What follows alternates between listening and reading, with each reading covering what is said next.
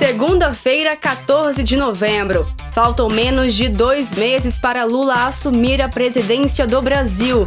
Vem com a gente e saiba o futuro que aguarda nosso país com Lula presidente. Eu sou Thaisa Vitória e você está ouvindo o Notícias do PT. Fique agora com os destaques do dia.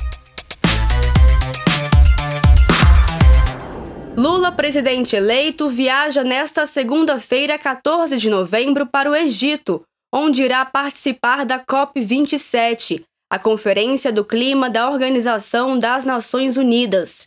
A agenda de Lula na conferência inclui encontros com governadores da Amazônia, pronunciamento na área da ONU, além de reuniões com chefes de Estado. Nesta quarta-feira, 4 horas da tarde, horário de Brasília, Lula participa do evento Carta da Amazônia, uma agenda comum para a transição climática. E ainda na quarta, às 10 horas da noite, horário de Brasília, Lula faz seu pronunciamento na COP27.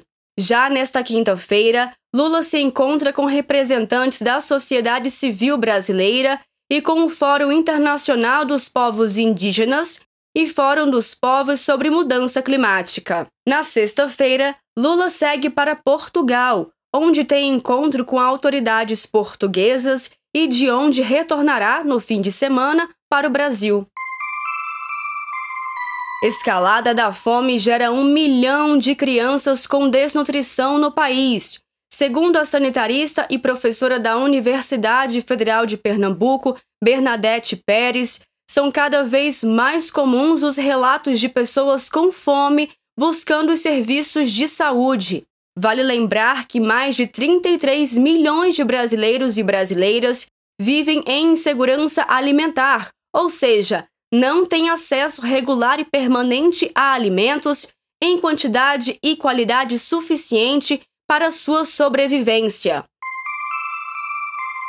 Secretaria Nacional de Mulheres do PT repudia a fala machista contra a futura primeira-dama Janja Silva, dita pela jornalista Eliane Cantanhede. Em nota, a secretaria defende o direito de a mulher ocupar o espaço que ela quiser. Já a ex-presidenta Dilma Rousseff afirmou nas redes sociais, aspas, exigir das primeiras damas que sejam silenciosas é reproduzir o pior da misoginia e do machismo. Fecha aspas. Hoffmann, presidenta nacional do PT, também se pronunciou.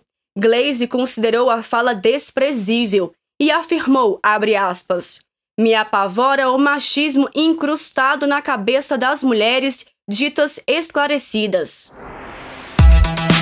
Este foi o Notícias do PT. Ele é diário e está disponível na sua plataforma de áudio preferida. Siga o podcast para receber uma notificação toda vez que sair um novo episódio. Se você gostou, deixe cinco estrelas na avaliação e compartilhe. Você encontra mais notícias como estas no portal do PT, em pt.org.br. Amanhã é feriado, dia da proclamação da República. Nosso próximo encontro será na quarta-feira. Muito obrigada pela sua companhia e até lá!